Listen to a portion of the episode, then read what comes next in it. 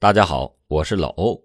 相同的案件，不同的演绎，欢迎收听老欧讲大案。二零零三年春节刚过，烟台的歌舞厅和夜总会呈现出一片繁忙的景象。就在此时，市区的一家夜总会有两名跳街舞的骨干小姐和一名男服务生，却一连几天都没有来上班。这可就急坏了歌舞厅的领班。打电话联系过很多次，三个人的手机都打不通。于是又派人到他们暂住的知福区玉顺巷三十一号内十六号寻找，也没有见到他们的身影。当时啊，以为他们可能是跳槽到别的夜总会去干了，所以从此也就再也没有理会此事。没有想到，就在三月七日的上午，这名男服务生的父母突然来到了夜总会，说啊，已经有十一天没看见自己的儿子了，不知道发生了什么事当夜总会的领班听完之后，就联想到三个人不辞而别的反常现象，这才感到了一丝不祥之兆。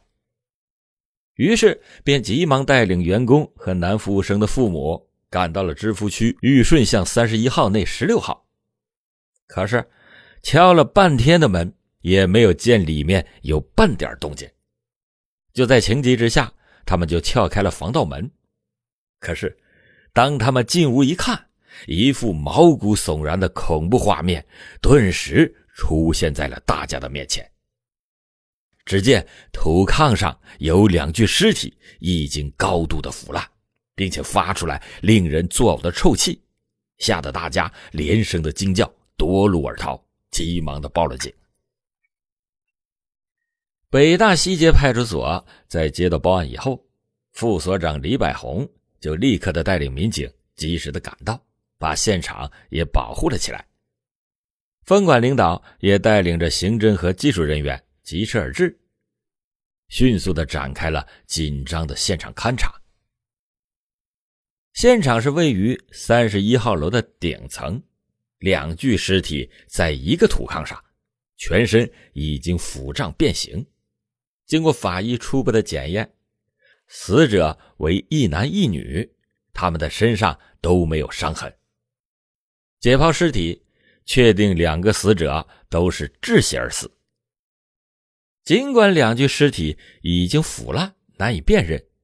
但是男死者的父母和同事们还是从他的发型和衣物上认出了他们。经过最后的确认，该男子就是这对父母苦苦寻找的儿子，女子就是这名男子的恋爱对象。案发的现场非常的整齐，没有任何的翻动迹象，门锁和门窗也是完好无损。大眼一看。双方就好像是殉情自杀，可是刑侦技术人员凭借着职业的敏感，发现了许多的疑点。首先，两个手机充电器都插在电源上，而手机却不翼而飞。男死者生前不像和女死者睡在一起，好像是死了之后被他人搬上炕的。虽然死者。系窒息死亡，但是却不是煤气中毒或者是其他的意外，好像是被人给勒死的，于是就不排除他杀的可能。当天晚上九点，北大西街派出所里灯火辉煌，劳累了一天连饭也没有顾得上吃的刑侦人员们正汇集在这里研究案情，大家围绕现场勘查和访问获得的情况。进行了激烈的讨论。大家说，这现场门窗完好无损，没有打斗的迹象，这就说明是熟人所为。还有说，凶手杀人以后伪造了现场，应该是有作案经验的流窜惯犯所为。这凶手一连杀死了两个人，这可不像是一个人所为。案件的性质和侦破的方向，一步步的。开始明确了起来。最后，孙副局长为这起案件定了性。他说：“这是一起特大的抢劫杀人案，凶手系两人以上，而且对现场情况非常的熟悉。发案的时间大约在二月二十五日的上午。下步的工作应该围绕与被害人熟悉的人开展调查。”就在刑侦人员紧锣密鼓的展开调查访问的时候，一条重要的线索浮出了水面。在案发地居住的，除了两名被害人之外，还有一位女子，名叫刘玲。案发前夜在这间屋子住过，此后下落不明。据夜总会反映，二月二十四日的晚班，第二天，也就是发案的当天晚上，有人看见他和一个高个的男子在现场附近溜达，但是他们的相貌没有看清。经过进一步的调查，刘玲是假名，她与男死者也保持着恋爱的关系。联系现场情况和他的突然失踪，以及案发当天晚上与那个高个男子在现场附近出现的种种情况分析，刘玲的作案嫌疑突现。可是，这刘玲为什么要杀害他们？难道是图财害命？还是争风吃醋。再就是他的失踪也很蹊跷，连最起码的生活日用品也都没带走，是仓皇潜逃没有来得及带，还是有意留给警方看的呢？如果不是他作案，那真正的凶手又会是谁呢？欢迎您接着收听老欧讲大案。围绕着这些疑问，刑侦人员。就把寻找刘玲作为了侦破本案的一个突破口。这个化名刘玲的女青年，二十岁左右，由于她有一张漂亮的脸蛋再加上能说会道，所以在烟台娱乐圈里那也算是个小有名气的人物。在他交往的人当中，既有腰缠万贯的大款，也有一掷千金的老板，还有更多的社会青年和不法之徒。他们分布在烟台、上海、北京、广州、济南、青岛、潍坊等二十多个城市里，非常的广泛和复杂。要想在短时间内全部查清这些关系，那绝非是易事。然而，困难再大，也动摇不了刑侦人员查破此案的决心。他们就在各省市兄弟公安机关的大力协助之下。很快的就查清了所有与刘玲关系密切的人，但是案发的当天晚上，与刘玲一起在附近现场溜达的那个高个男子却没有查清。这个人就像谜一样缠绕着刑侦人员。为了防止刘玲被害，刑侦人员还把刘玲的照片发往了全省各地。请他们对二月二十五日以后发现的无名女尸进行辨认，但是收效甚微。刑侦人员重新又回到了现场，对刘玲遗留的物品进行查看。突然，有一张被扔在垃圾桶里的寄往四川省绵阳市的包裹邮寄单引起了大家的注意。仔细的伸展开一看，邮寄人叫贾平。邮寄的物品是一部三星牌手机，同时又在现场不显眼的地方发现了一张银行储蓄卡。经过查询，持有人也叫贾平。难道刘玲和贾平是一个人？据他的同事证实，春节前刘玲确实往外地邮寄过一部三星牌手机。至于是给谁，那就不清楚了。刘玲平时喜欢吃腊肉，他吃的腊肉全都是从邮寄单上的地址给寄来的。据此判断，刘玲和贾平就很有可能是一个人。四川省绵阳市某村就是他的老家，于是指挥部立即的派人前往四川绵阳市。刑侦人员要去的地方是一个偏僻穷困的小山村。刑侦人员一行五人跋山涉水，颠簸了几天才赶到了那里。经过照片辨认，证实刘玲就是贾平，而这个村子也是刘玲的老家。经过秘密的调查得知，自春节以后，刘玲一直也没有回家，更没有往家里打过一通电话。那么他去哪儿了？目前是死还是活？他在这些案件中充当什么角色？刑侦人员困惑不已。就在刑侦人员翻山越岭前往四川调查刘玲的同时，烟台的调查工作也在紧张的进行。刑警大队和北大西街派出所对现场周围挨门逐户的进行排查和访问，他们找到了房东，不料。这个房东却拿出了一份去年和别人签订的早已经过期的租房合同，其他的竟然是一问三不知。显然，签合同的房客已经背着房东转租过多人。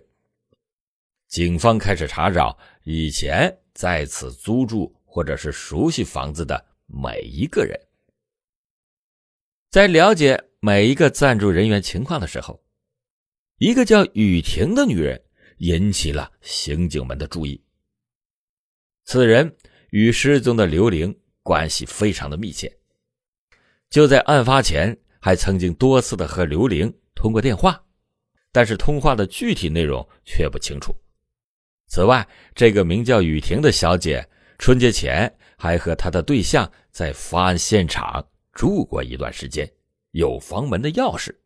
以后。两个人回到了济南，再也没有见他们回烟台。这么看来，找到了雨婷，或许能更多的了解一些刘玲的情况。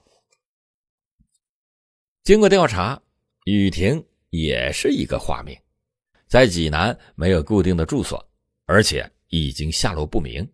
找到她，那可绝非是易事。在济南的调查得知，雨婷。已经被人给打成了重伤，好像是在躲避什么人的追杀。至于躲在哪里不清楚。在济南警方的大力协助之下，查遍了整个济南大大小小的酒店招待所，终于在当地的一家酒店发现了如惊弓之鸟的雨婷。原来，雨婷的鼻子是被她的未婚夫王宏渊给踢伤的。去年八月份。两个人从潍坊来烟台打工，当时一同去的还有刘玲，他们租住在玉顺巷三十一号内十六号。雨婷和刘玲同在某夜总会干街舞小姐。由于和一些男宾接触频繁，王宏渊的心里就很不舒服。在劝说无效之后，王宏渊一赌气，就一个人回了济南。春节前，他来到烟台，把雨婷。也接回到了济南。二月五日，在济南无所事事、百感无聊的雨婷就对王宏渊说：“他想回烟台去挣钱。”本来王宏渊对雨婷干小姐就已经是憋了一肚子的气，这番话就如同点燃了一包炸药，当时他就飞起了一脚，把雨婷的鼻子踢成了重伤。为了防止他报案，王宏渊就把雨婷。给软禁了起来，并且威胁说：“如果你要敢逃跑，那就杀他的全家。”二月二十四日，雨婷趁着王宏渊外出租影碟之机跳窗而逃，躲在了济南一家小旅馆里养伤。当刑侦人员问他是否认识两名被害人和失踪的刘玲时，雨婷说：“认识，并且不经意的提供了一个重要的情况。”那就是二月二十五日早晨八点钟左右，雨婷接到了女被害人从玉顺巷三十一号打来的电话。对方问雨婷现在在哪里，能不能马上到烟台，有急事相商。当时雨婷就把王宏渊打她的事告诉了对方，没想到对方什么话也没有说，就挂断了电话。雨婷的话引起了刑侦人员的。强烈关注，因为干歌舞这一行的小姐基本上都是晚上工作，白天睡觉，早晨八点正是他们甜睡的时候，此时打电话就有点反常。再就是雨婷告诉女被害人，她被王宏渊踢伤，对方竟然一点反应也没有，甚至连一句安慰或者是同情的话也没有。对于好朋友来说，这就不符合常理。难道这个王宏渊当时就在女被害人的身边，导致他连连的反常，不敢说出本应该说的话？而且王宏渊的身上有顺玉巷三十一号内十六号的房门钥匙，指挥部当即就命令对王宏渊实行二十四小时监控，并且在适当的时机秘密抓捕。然而，王宏渊却早已经销声匿迹了。与此同时，刑侦人员拿着王宏渊的照片和其他资料，让知情人辨认，结果证实。案发的当天晚上，与失踪女子刘玲一起在现场附近散步的男子就是王宏远。而在银行调查的刑侦人员也报告说，案发的当天，女死者一笔五千元的存款被人给提走了，取款人也是王宏渊。为了防止王宏渊狗急跳墙报复雨婷，刑侦人员就把雨婷给保护了起来。这时，又一个令人振奋的消息传来，在济南市某银行调查的刑侦人员获得了一个重要的情况：二月二十七日，女死者又一笔五千元的存款被人用密码给提走了。从监控录像看，提款人正是王宏远，他的身边还站着一个女人。雨婷一眼就认出来，那正是失踪的刘玲。此时的刘玲神情呆滞，行动有些迟缓，尤其是在按密码的时候，一副受制于人的样子，明显是正被胁迫。至此，案情已经是越来越清晰。那么，凶手为什么不杀刘玲，而要挟持她到济南呢？对照现场情况，刑侦人员恍然大悟。罪犯是想制造刘玲作案以后逃离现场的假象，企图转移公安机关的视线，从而嫁祸于刘玲。如果真要是这样的话，刘玲随时有被杀害灭口的危险。于是指挥部就下令尽快的抓获王宏渊，力争解救刘玲。然而，抓捕王宏渊。并不像人们所想象的那样简单。此人不仅具有极强的反侦查能力，而且经常流窜于广州、深圳、上海、北京等地，行踪诡秘，居无定所。根据情报，王宏渊已经被惊动，此时正往广州方向逃窜。三月九日晚上八点，王宏渊就给雨婷打电话来说啊，他在广东中山。刑侦人员立刻的赶往广州布控，可是狡猾的王宏渊就好像是听到了风声一样，又逃向了深圳和福州，而后又转回了济南，跟刑侦人员捉起迷藏来。从反馈的信息分析，王宏渊身上带的现金不多，而广东一带消费很高，这就不利于王宏渊生存和长期的潜伏。他给雨婷打电话，很可能是一个幌子，企图引开刑警们的视线。指挥部就决定将抓捕的重点放在济南。指挥部决定将抓捕的重点就放在济南。果然，三月十八日，王宏渊在济南一家宾馆露了面。三月十九日晚上十点多钟，经过缜密的侦查，终于摸清了王宏渊。潜藏的地点。此时，王宏渊正和一帮朋友在济南另一家宾馆打麻将。烟台和济南两地的警方就悄悄地把这个宾馆给包围了起来。只听“哐当”一声，房门被突然踢开，王宏渊以及五名马友被一网打尽。开始，王宏渊还以为自己是被抓了赌，不以为然。可是当他发现警察不光是济南的，还有烟台的时候，便有些慌乱起来，一种大难临头的感觉突然袭上心来。他就开始装疯卖傻，一会儿大呼小叫，一会儿直言不发。见这招不灵，他又装出了一副认罪伏法的样子，交代了到烟台杀人的经过。但是主谋不是他，而是刘玲，企图把罪责推到刘玲的身上。当问起刘玲的下落的时候，狡猾的王宏渊说他正在广州。行政人员心里有数，这广州早已经翻遍了全城，刘玲不可能在那里。为了戳穿他的鬼话，刑侦人员亮出了证据，迫使他乖乖的交代了全部的犯罪经过。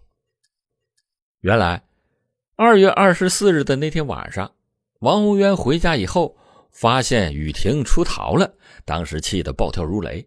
当即就找到了一个昔日的同学，连夜的赶到了烟台，用事先准备的钥匙偷偷打开房门，进入屋内。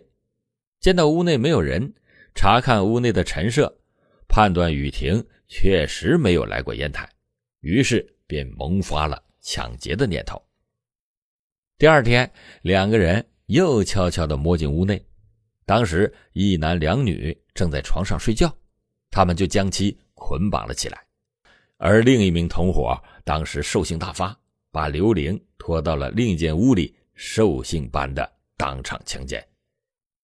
而王宏渊则叫另外一名女受害人打电话与雨婷联系，企图引诱雨婷上钩。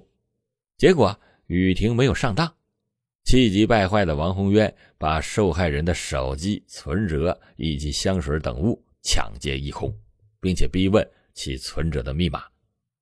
王宏渊立刻的从银行里边提出了五千元现金，他想自己犯了抢劫罪，如果东窗事发，起码要判十五年以上的有期徒刑。想到这里，他就不寒而栗，决定杀人灭口。第三天，为了制造假象，他买来了十瓶高度的白酒，迫使三名被害人喝了下去，然后将其中的一男一女给勒死。眼看着同屋的两个人惨遭毒手，刘玲吓得跪在地上苦苦的求饶。王宏渊就灵机一动，决定暂时不杀他，把他带到济南，造成一种刘玲作案案以后外逃的假象，以此来迷惑警方。到了济南，两个凶手分完赃以后，各自的逃窜。三月二日的晚上，王宏渊趁着刘玲熟睡的时候。将其杀害，并且将尸体肢解、煮熟以后就地掩埋，并且把部分的尸骨和衣物抛于黄河和护城河里。至此，一起泯灭人性、残害无辜、连杀三人的惨案胜利告破。好了，感谢你今天收听老欧讲大案，老欧讲大案，案案都震撼。